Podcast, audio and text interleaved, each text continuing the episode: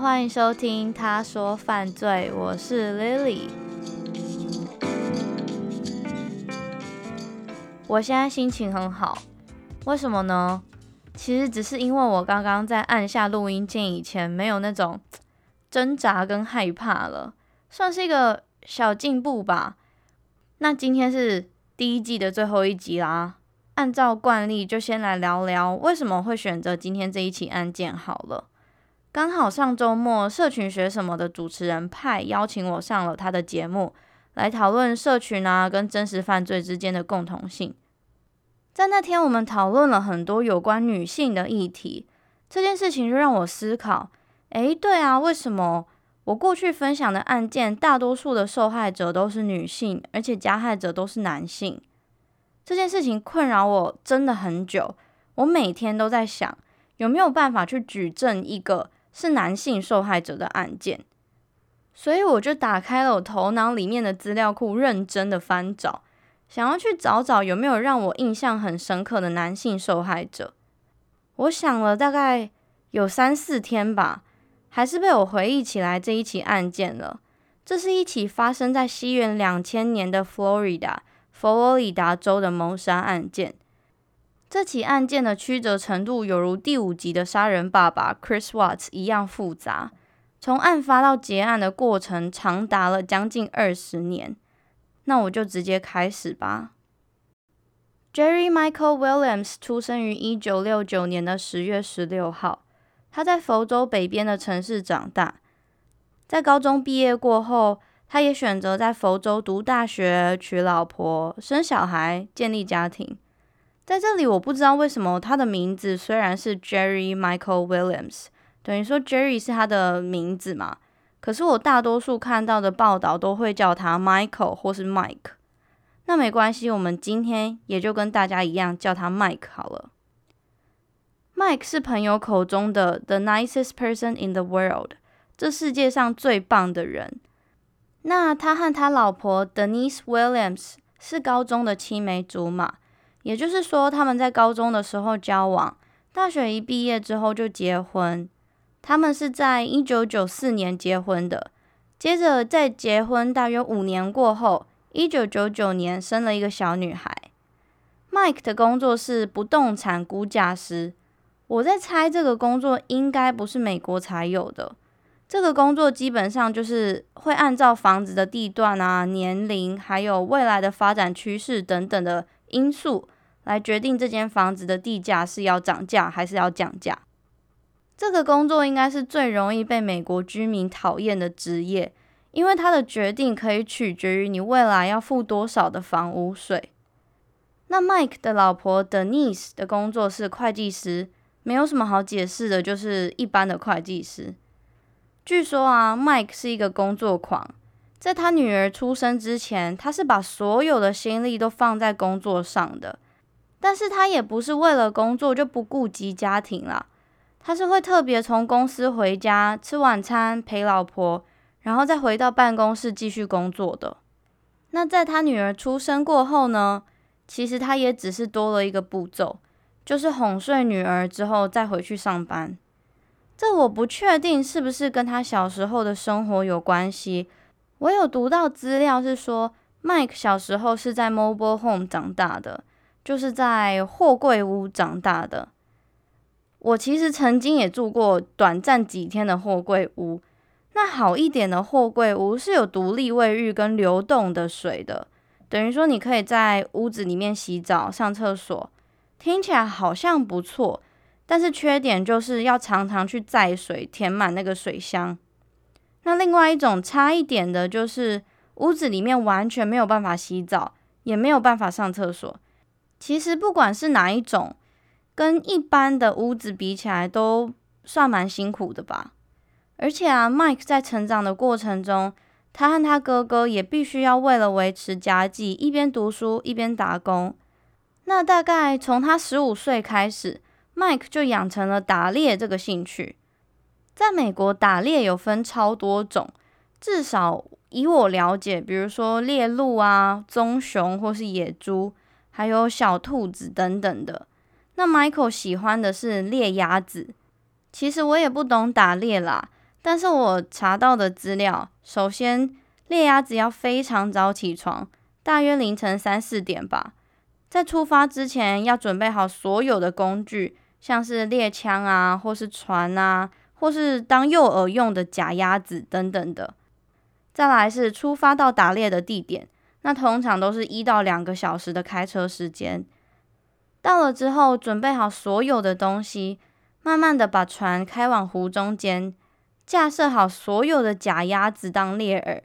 等到天微微亮之后，天空开始有鸭子在飞的时候，就把它们射下来。我知道听起来很残忍，我自己也觉得很残忍。但是打猎算是美国白人之间蛮普遍的文化，我们就 respect，我们就尊重他。那另外，其实 Michael 有一个会跟他一起打猎的好同伴，叫做 Brian Winchester。他们两个也是高中就认识的好兄弟。平常就是 Mike 跟他老婆 Denise，还有 Brian 跟他老婆 Kathy 这两对夫妻会在一起活动。据说这两对夫妻的感情好到所有的人生大事都会选在附近几天，无论是结婚、生小孩，甚至是连买房子都要买在附近。那案发这一天，在两千年的十二月十六号，礼拜六的一早，Mike 离开家里到了 Lake Seminole 去打猎。这是一个超级大的湖，平常是拿来当水库使用的。大概有八十公里这么大，而且这个湖的位置是在佛罗里达州跟乔治亚州的边缘。可是啊，当天大约接近傍晚的时候，Mike 的老婆 Denise 发现他还没有回家，是有一点点奇怪，因为正常的打猎不会到这么晚，而且以他过去出去打猎的经验，他也从来没有这么晚回家过。加上隔一天他们就要庆祝结婚六周年。没道理，Mike 这么爱家的人不会准时回家吧？所以 Denise 就打电话给身边所有的人，告诉他们 Mike 还没有回家。很快的，这件事情就在亲朋好友之间传开了。在那之后，Mike 的好兄弟 Brian 和他的爸爸马上开车到了 Lake Seminole 这个他们都很熟悉的地方，要去找 Mike。在那里，他们发现了 Mike 的车子，但是却没有看见他本人。也没有看见他的船，这应该是所有人最不乐见也最不想见到的状况。因为打猎本来就是一个有风险的活动，他有可能遇到野生动物被攻击了，也有可能发生意外或是溺水了。于是 Brian 的爸爸也马上打电话联络了 Florida Fish and Wildlife Conservation Commission。哇，这名字有点长。佛罗里达州鱼类及野生动物保护协会，但是因为它名字真的太长了，我们以下简称它为救援队，好不好？在案发当天，大约凌晨两点半，Brian 跟他的爸爸在停船的地方以外，大约八十公里，发现了 Mike 的船。船上有所有 Mike 打猎需要用到的东西，他的猎枪、他的救生衣、他的所有东西。而且 Mike 的船的电源是打开的，可是油槽是满的，是不是听起来蛮不符合逻辑的？因为如果船有办法行驶到八十公里以外的地方，不可能没有任何耗油吧？但是很可惜，那一天晚上突然来了一个暴风雨，于是所有的救援行动就先暂停了，一直到隔一天天气好一点才继续进行。那根据案发现场所有可推测的证据，Mike 感觉起来是意外跌下船的，应该是一个凶多吉少的状况。不过大家没有放弃，在案发一周内，十二月十八号到十二月二十四号，救援队出动了直升机，外加所有的亲友团，疯狂的找，还是找不到 Mike 的踪影。当然，时间越拖越长，就会越来越多人知道这件事情。不过，同时，Mike 的生还几率也是越来越低。在失踪过后第二周，十二月二十五号到一月二号，搜救队还是持续的在找 Mike。可是，随着找到的机会越来越渺茫，天气也越来越冷，渐渐的，搜救 Mike 的人力也越来越少。不过在这之间，他们不是没有找到东西哦。在这一段时间里，Mike 的好朋友 Brian 有找到了一顶渔夫帽，他自己觉得这顶渔夫帽好像是 Mike 的，但是他又不敢百分之百确定。于是警方就只好把帽子当成证物来送检，看能不能在上面采到一些 DNA 啊。可是到目前为止，已经两周过去了。如果 Mike 真的是意外跌落水的话，这时候他的尸体应该要产生一些气体，那他应该要膨胀浮起来在湖面了吧？可是 Mike 却消失的无影无踪。这时候。被当成证物送检的渔夫帽鉴识结果也出来了，上面没有任何的 DNA，所以也不能确定这一顶帽子到底是不是 Mike 的。不过啊，其实这时候也有另外一个理论是这样子说的：大家知不知道佛罗里达州有名的除了海滩以外，还有鳄鱼？如果有在看美式足球的观众，应该会知道。University of Florida，佛罗里达大学的吉祥物是一只鳄鱼。现在刚好也是大学美式足球 NCAA 的季节，感觉美式足球在台湾有点冷门。有听众在看的吗？可以跟我讨论哦。我是 UT fan。好，让我们回归正题。所以佛罗里达州很多鳄鱼。诶，我想到，如果你真的很想知道的话，shout out to 另外一个真实犯罪 podcast。出快的 Yolanda，他住在佛罗里达州，你们可以去私讯他，跟他说 Lily 叫我来这里看鳄鱼，他应该会传给你们啦。所以那个时候有一个理论是这样子说的：Mike 在跌下船之后找不到尸体的原因，是因为他的尸体被鳄鱼吃掉了，而且这也是目前唯一一个最合理的解释。除了 Mike 的妈妈以外。其他家人看起来都是买单这个说法的。那 Mike 的妈妈 Cheryl 觉得这一切都太胡扯了。第一，过去 Mike 从来没有独自去打猎过，他一定一定会约一个朋友一起去。再来，他妈妈请教过很多有关鳄鱼生态的专业学者，最后 Mike 的妈妈 Cheryl 得出一个结论：因为鳄鱼是冷血动物。他们在天气冷的时候是绝对不会吃东西的，而当天的温度是摄氏负八度，是那一年最冷的一天。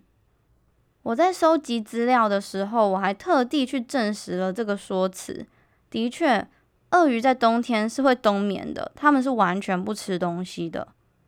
可是啊，不只是这样子，Mike 的妈妈真的求助了很多人，最后他还自己写了一本书。主张为什么 Mike 不可能被鳄鱼吃掉的理论，Cheryl 也深信他的儿子不止不是发生意外，还是被人谋杀的。但这时候就有人说：“唉，可怜的妈妈，不愿意接受小孩过世的事实，都这么老了，还要到处去求证，等等比较讽刺的话。”接着，一直到二零零一年的二月十一号，Mike 失踪的四十四天过后。这时候，他老婆 Denise 非常坚持要帮 Mike 办一个悼念会，但是大家都觉得才不到两个月而已，会不会太快？这时候，Denise 跟 Mike 的家人说，他想要一个慰藉，可以让他去接受 Mike 已经死亡的这个事实，而举办悼念会这件事情会让他感受好一点，也算是给他一个心灵的交代。这样说起来还是有一点点奇怪，可是 Mike 的家人也只好同意了。接着，在 Mike 失踪半年过后，二零一一年的六月，有一位在 Lake Seminole 捕鱼的人找到一件打猎用的 wader，这叫什么？捕鱼装吗？反正就是捕鱼用的防水连身套装。他们在这个套装里面发现了一把手电筒，还有一个打猎用的执照。而那个执照上面写的是 Jerry Michael Williams，也就是 Mike 的名字。此时此刻是一个即将反转世界的关键转捩点。如果这一件套装在意外发生当下是被 Mike 穿在身上的话，那他在溺水的过程中，照常理来说应该也要是穿着的。没有道理，半年过后又突然出现吧，对不对？好，那如果我们假设，因为水流这件套装从 Mike 身上被脱掉了，那这个套装看起来应该要是脏脏的啊，毕竟他在湖里待了半年耶。可是他被找到的时候是干净的，而且是完整的。这一切不但是很奇怪，还可以说明了另外一件事情：是 Mike 不是被鳄鱼吃掉的吧？因为如果鳄鱼去攻击 Mike 的话，不可能这一件套装会是完整的，一定会有破洞，甚至是被撕裂。接着，在二零零一年的六月二十九号，在 Mike 失踪的一年多过后，虽然还是找不到 Mike 的尸体，但是他老婆 Denise。用了这一件找到的捕鱼套装来向法院申请 Mike 的死亡证明，而且最终法官也判定了 Mike 的死亡，死因是意外溺毙。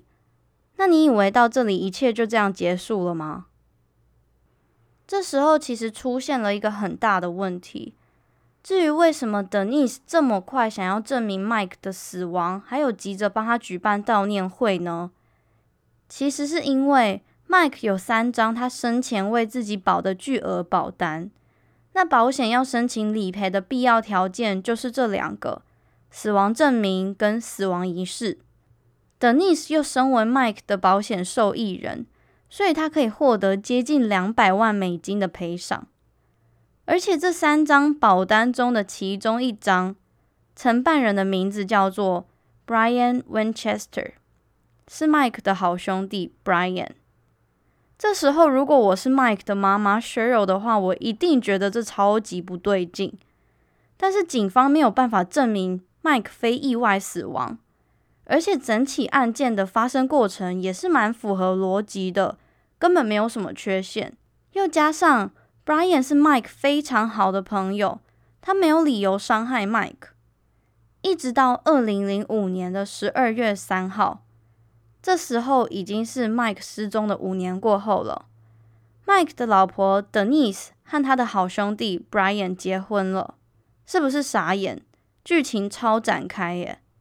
可是其实保险公司也不是笨蛋，他们有针对这一件事情去做调查。毕竟听起来这两个人就是诈保的行为啊。但最后保险公司的调查结果认为这一件事情是没有异状的。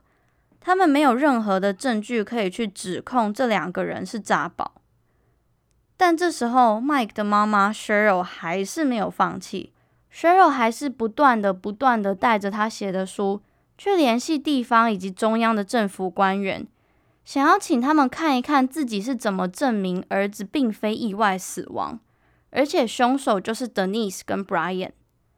所以在二零零七年的八月。Mike 消失的七年过后，在 Lake Seminole，他最后出现的位置，也就是猎鸭子的地点，这个地方又被重启了一次调查。当时有更高级的器材进驻到湖里搜查，还是没有找到 Mike 的尸体。虽然让人很灰心，可是 Mike 的妈妈一直坚持着自己的信念，而且从来没有改变过。他深信他儿子不是单纯的意外掉入湖里溺死的，而是被谋杀的。就这样持续了好几年。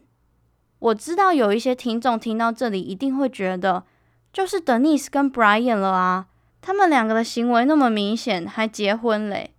但就如同过去几个案子中我们学到的，你无法单纯只是觉得这个人犯案就对他执行审问，或是平白无故把他抓起来。这在司法上是绝对不可能会发生的事情。一直到了二零一二年，Mike 消失十二年过后，Denise 和 Brian 分开了。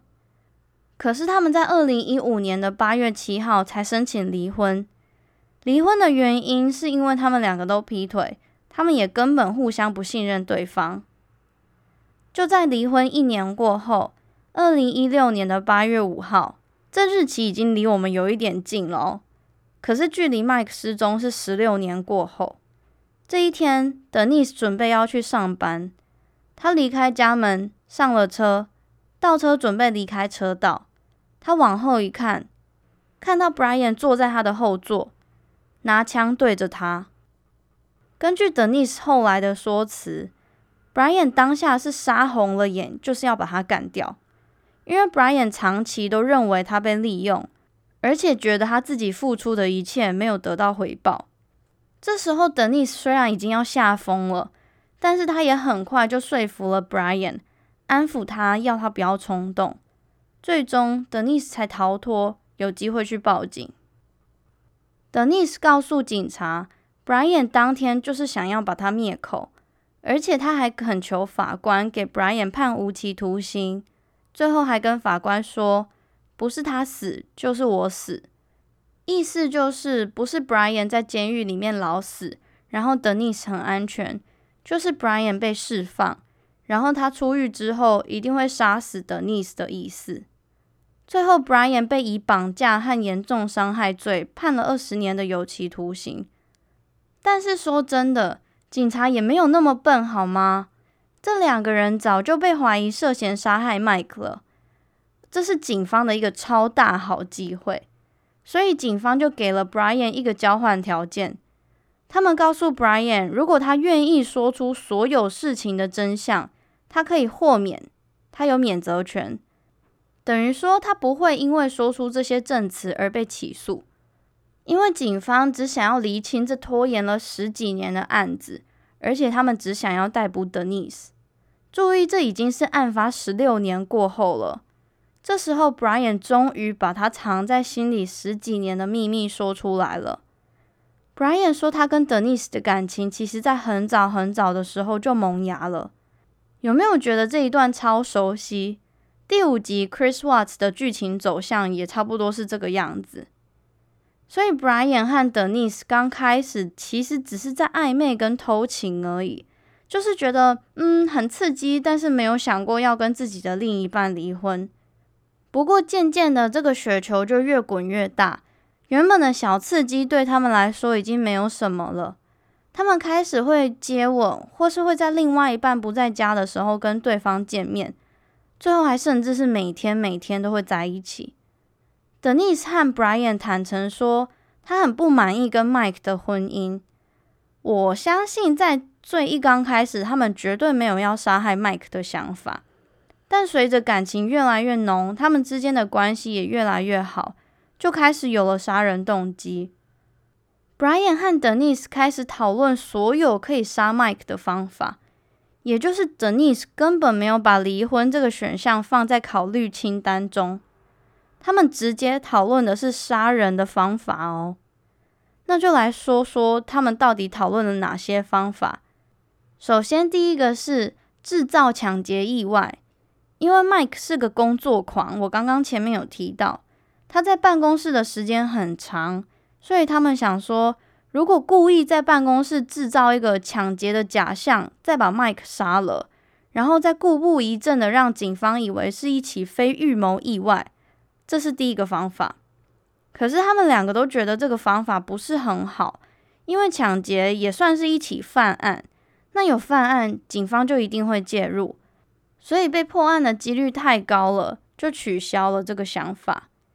接下来第二个方法是制造溺水的假象。他们想要邀约两对夫妻，等于说四个人一起去湖上度假。他们的计划是先把 Mike 和 Brian 的老婆 Kathy 推下水，溺死他们。然后 Brian 跟 Denise 再跳下水，假装自己也是溺死，不过生还了。但是 Brian 觉得这个方法不好。因为他不想要他的老婆 Kathy 死，这个计划就取消了，还算他有一点点良心。最后一个方法就是这个 hunting accident 打猎意外。起先，Brian 跟 Denise 的想法是，Brian 要约 Mike 去猎鸭子。那在船开进湖中的时候，Brian 要把 Mike 推下水，只是推下水而已哦。等于说，Mike 的死活最后是要交给他自己还有老天决定的，因为这样子就不算谋杀了嘛。至少 Brian 跟 Denise 是这样子想，而且他们也决定实施这个计划。但是为什么会走到这个地步呢？让我来还原案发经过。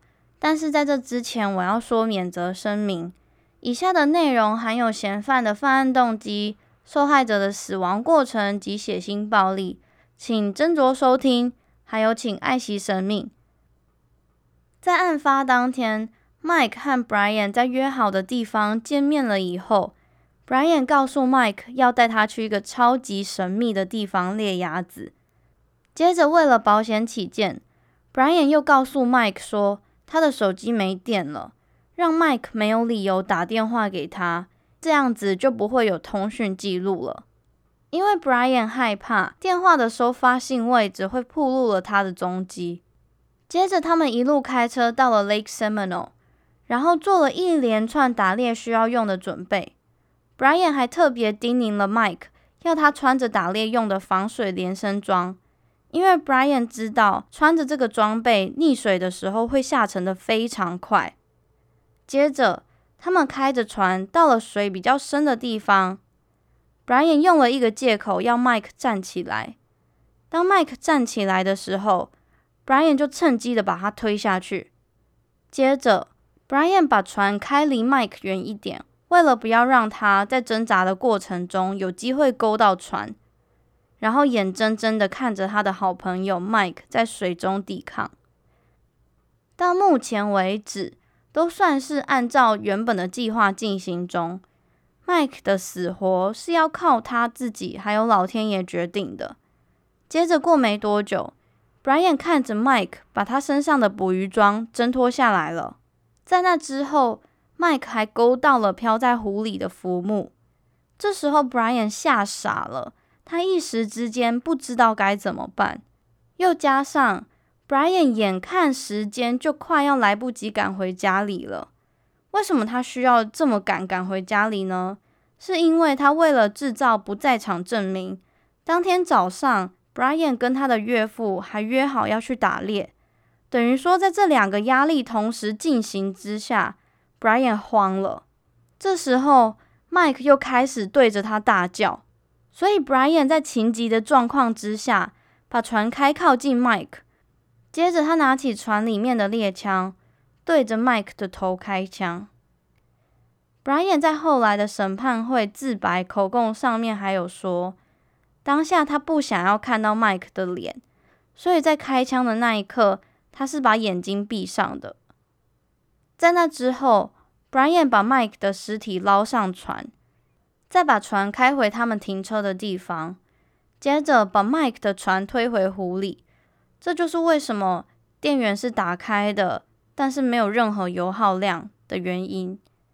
而这时候，Brian 已经来不及回家跟他的岳父碰面了，而且他又不能打电话跟他的岳父说他会迟到，因为会曝光他的位置，所以他只好载着 Mike 的尸体回家。等到他到家了以后，Brian 把 Mike 的尸体搁置在车子里。他走上楼，假装躺在床上，假装一个睡过头的样子，摇醒他的老婆 Kathy。他跟 Kathy 说：“哦，我因为睡过头，所以我不去打猎了。但是我有事要先出去一下。”接着，他也打电话给他的岳父，说了一样的理由，一样的借口。因为他必须当下就把 Mike 的尸体处理掉，而当他说完这些借口，准备要离开家去处理 Mike 的尸体的时候，他回到车道上，当下的画面让他大吃一惊，因为 Mike 的血透过车子流出来到外面，整个地板都是，他吓坏了，他很怕有人看到，所以他只好马上清理，然后再去弃尸。Brian 后来有说，他当下真的吓疯了，加上他根本没有任何可以掩埋尸体的工具，他就只好在路途中停靠商店，买了大铲子、帆布跟哑铃。哑铃是为了压在 Mike 的尸体上，为了不让尸体随着湖水飘走的。而且在 Brian 采买这些工具的途中，他还遇到了一个他们两个的共同朋友。当时他遇到的这个共同朋友还不知道 Mike 已经死了，或是或是讲失踪好了，因为目前为止只有 Brian 本人知道 Mike 已经死掉了。可是当 Mike 失踪这件事情一扩散出去的时候，这个朋友也有到 Lake Seminole 帮忙。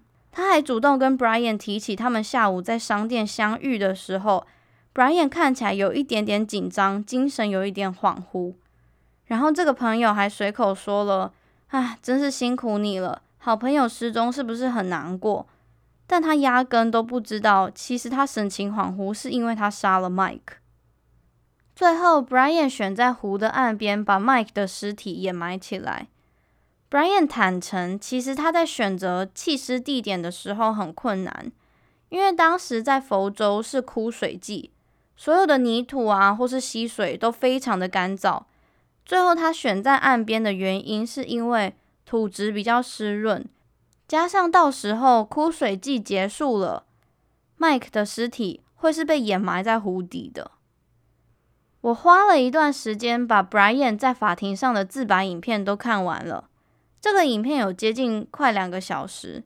他在这个过程中非常的清晰叙述十八年前犯案的种种过程，从他是怎么和 Denise 开始有交集，然后他杀了 Mike，到他们结婚再离婚，还有所有的布局跟杀害 Mike 的过程。他一五一十的把所有的细节讲得清清楚楚，中间还夹带了一点情绪，可以看得出来，Brian 他是很后悔的，也是很悲伤的，去配合整个司法的调查过程。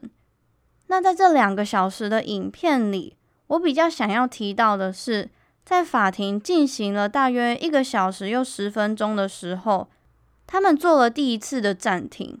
原因是因为 Brian 的情绪控制不住了。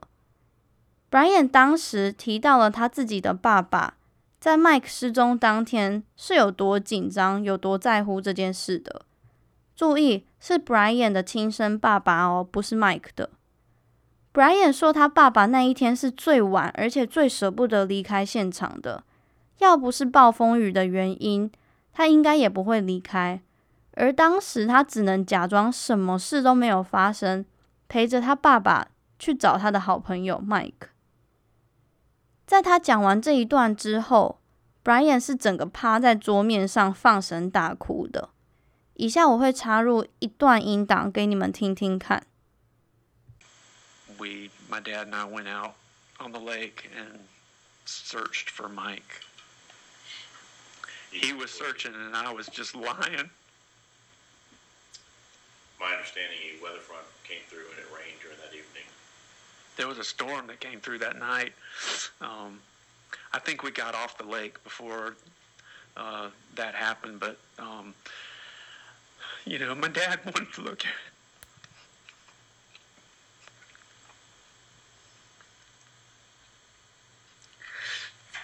I think we were the last ones on the lake, and my dad didn't want to give up. My dad loved Mike.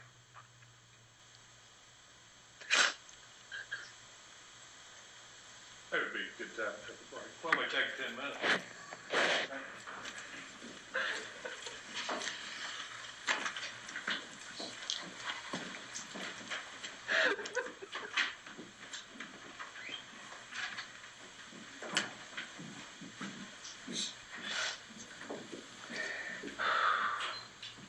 最后，在二零一九年的二月，Denise 因为 Brian 出庭证明，而被判了无期徒刑。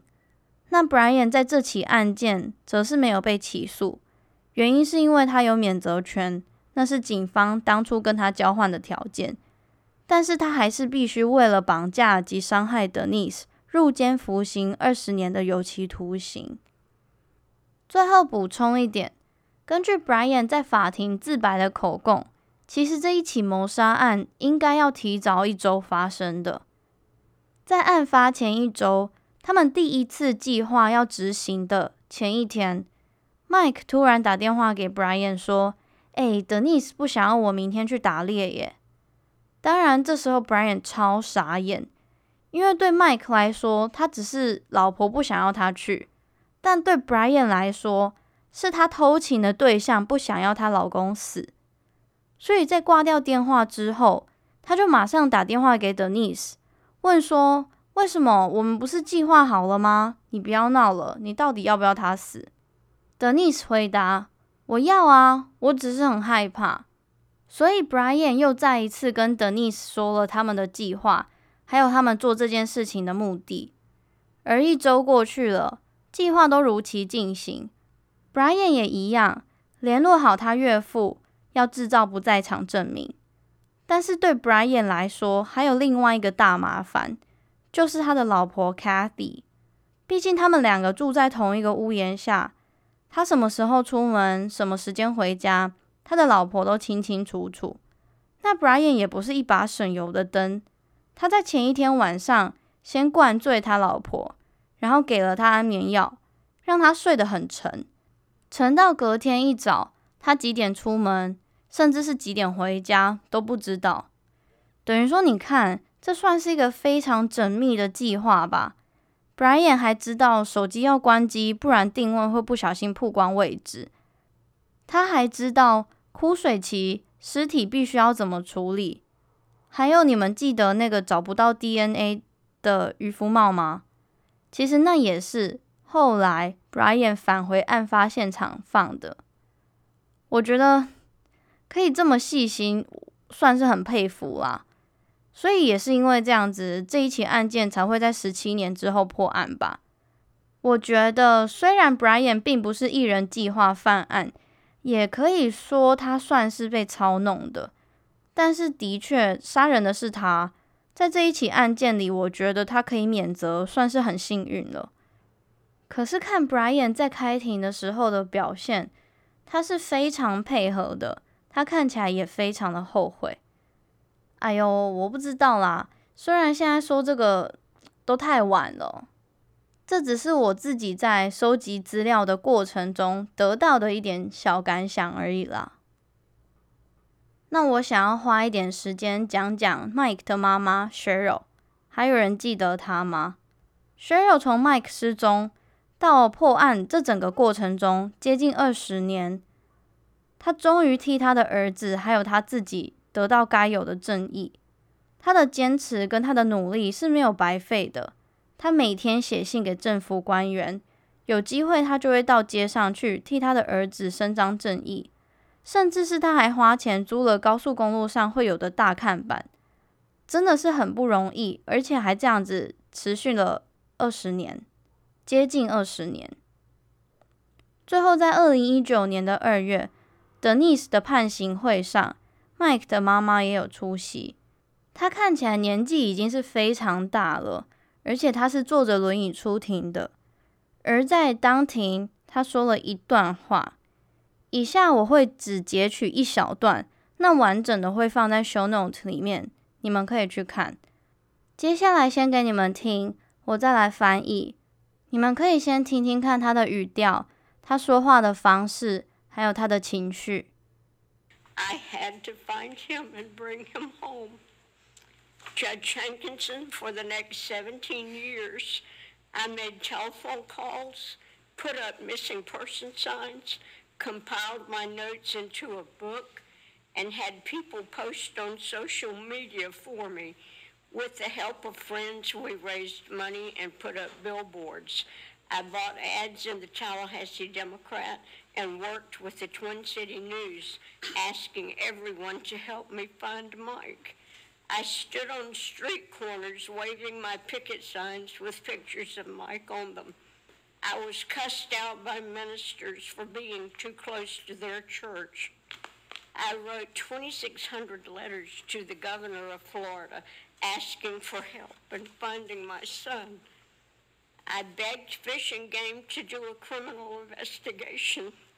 They told me Mike drowned and got eaten by alligators, and there was no need for an investigation. They laughed at me and called me crazy. Nine months after Mike disappeared, his wife, Denise, told me if I continued to seek a criminal investigation, I would lose Ansley, my granddaughter, Mike's only child. Judge Hankinson, I am a fighter, not a victim. I love Ansley, but Mike was my son. I became even more determined to find the truth. If I had not done what I did for 17 years, Mike's disappearance would have never been solved.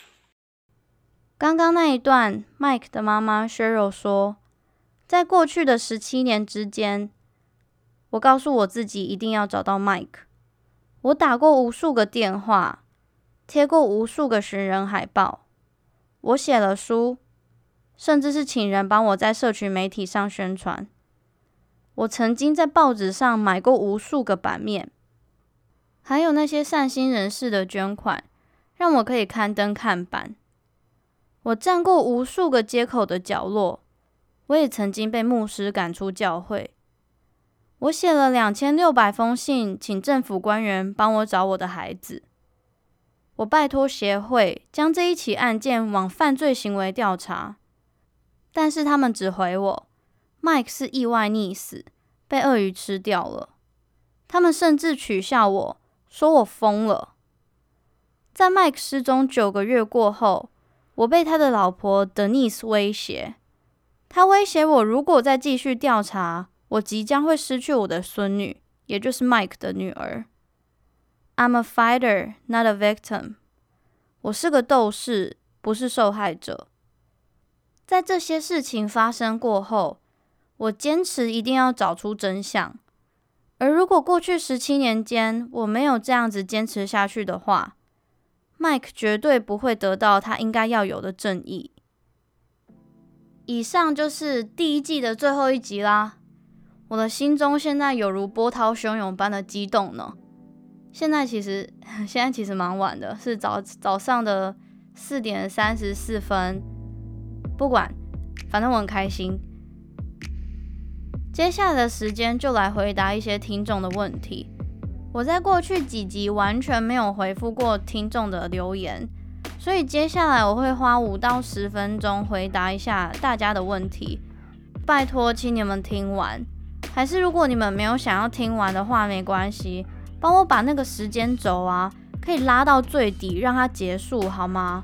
拜托，我不想要从后台看数据，结果大家都停在这里，我会很难过。希望到时候我看后台是可以百分之百播放率啦。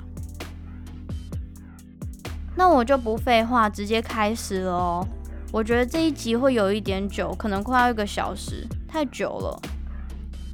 我统整了一下题目，有为什么要分季？其实没有为什么，就是因为我想要休息一下了。因为这样子连续输出快要三个月，完全没有休闲活动，其实蛮累的。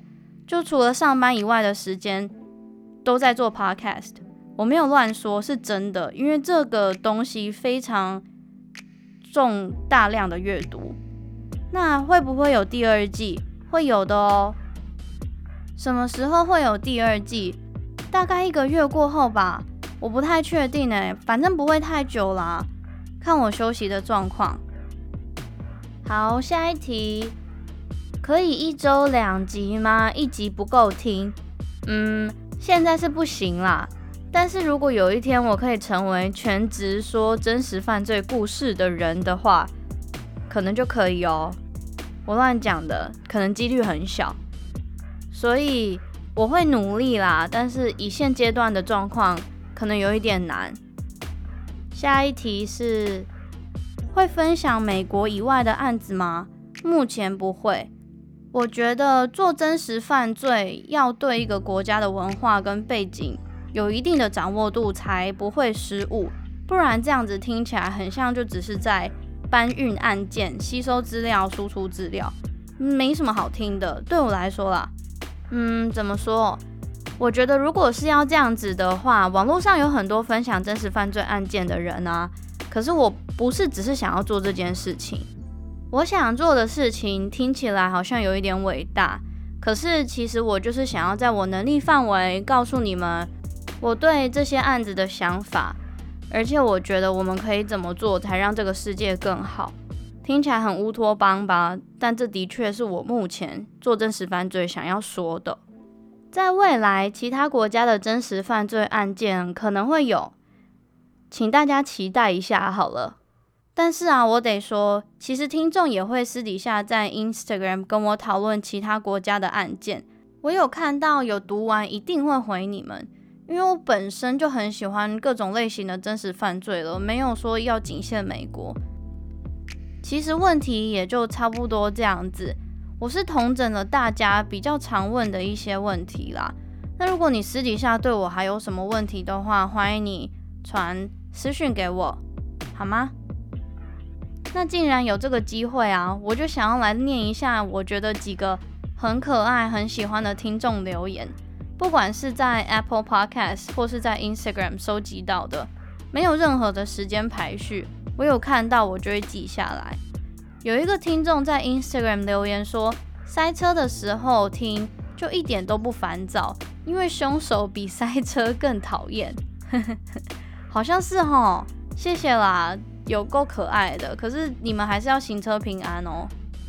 还有不懂怎么用很可爱又有点塞奶的声音，这么理性又有逻辑的讲述真实犯罪。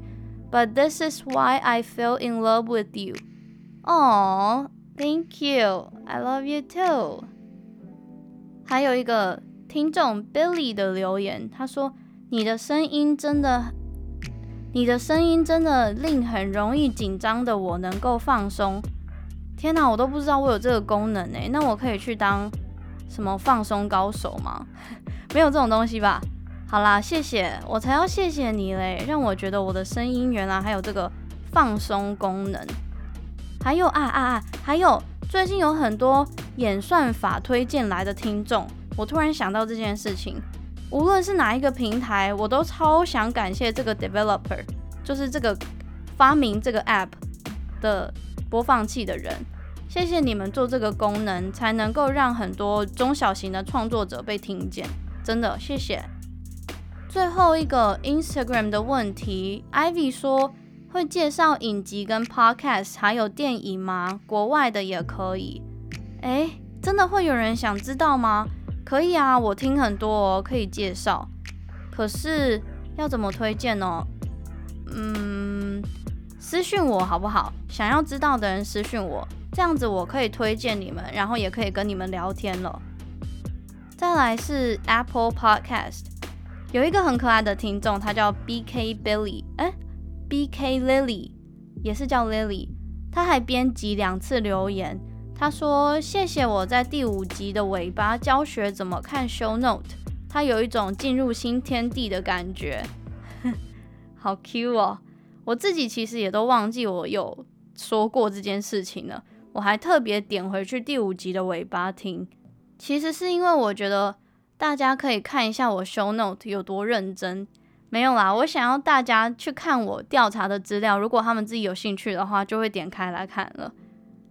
再来是 Carrie，他问说 Spotify 跟 Apple Podcast 对创作者而言有什么差吗？诶，其实没差耶。但是啊，讲到这里，我要感谢我用的 hosting 平台 First Story，他们很神的让创作者。在他们平台上很方便的，一键就可以上传所有的平台，所有的哦，大概二十个吧，没有啦，太夸张了，大概七快十个吧，七八七八个。然后讲到 First Story，让我差一点忘记感谢今天的干爹干妈 KKBOX。不知道有多少听众有关注到最近台湾 Podcast 产业的新闻，我只能说，身为创作者而言，很开心看到大家一起。为了这个领域共同努力，让它变得更好。那 KKBOX 在这方面也下了很多功夫。可是今天不是要来称赞他们的啦，今天是要来讲他们的手机 App 有多好用。KKBOX 现在不只可以听音乐，还可以听 Podcast。他们还有搜寻音乐的功能，不知道以后会不会有搜寻 Podcast 的功能？开始乱许愿，可能有一点难啦。但是我只能说。我用过，而且我现在还持续在用 KKBOX，真的很好用。我平常就会用 KKBOX 听音乐了，因为我不太习惯用 Spotify，而且加上 Spotify 以前没有歌词，我知道最近有了，但是我有了 KKBOX 的会员啦，我就不需要再去买 Family Plan 的嗯 Spotify。还没有用过 KKBOX 听 Podcast 的人，真的是推荐你们一下，版面蛮好看的啦，啊。就差不多这样，我也不硬讲了。但我是希望我可以上 KKBOX 的版面啦，来乱许愿一波。我真的平常都有在用，然后在用的过程中都有看到自己没有出现在首页，我真的是要哭哭诶。最后，好啦，希望 KKBOX 有听到。那最后啊，我还是要讲，虽然只是第一季结束，但是就是不免俗的要感谢一下过去这三个月有传讯息给我的听众们，还有创作者们。我都跟大家说，你们真的是吃贴心长大的。我真的没有在装，也没有在恶心。大家的留言真的是一个比一个贴心，然后可以跟你们互动，甚至是还变成朋友，这真的是我一辈子都没有想过我会做的事情。认真想想也觉得很奇妙。啊啊啊！讲到这个，我突然想到最近的 logo 换成万圣节限定了啦，你们有没有注意到？很可爱吧？我自己很喜欢。最后。不废话，以上谢谢你们的收听。不管是第一次听，还是听好几次，还是你们你们都跟我说你们会重复播放好几次，我都觉得嗯，好奇怪哦。但是还是很感谢你们啦。那最后，如果你想要知道这一起案件更多的资讯的话，欢迎你到 Instagram 搜寻“他说犯罪 ”，She tells true crime。我们万圣节见。I will see you on Halloween. 拜拜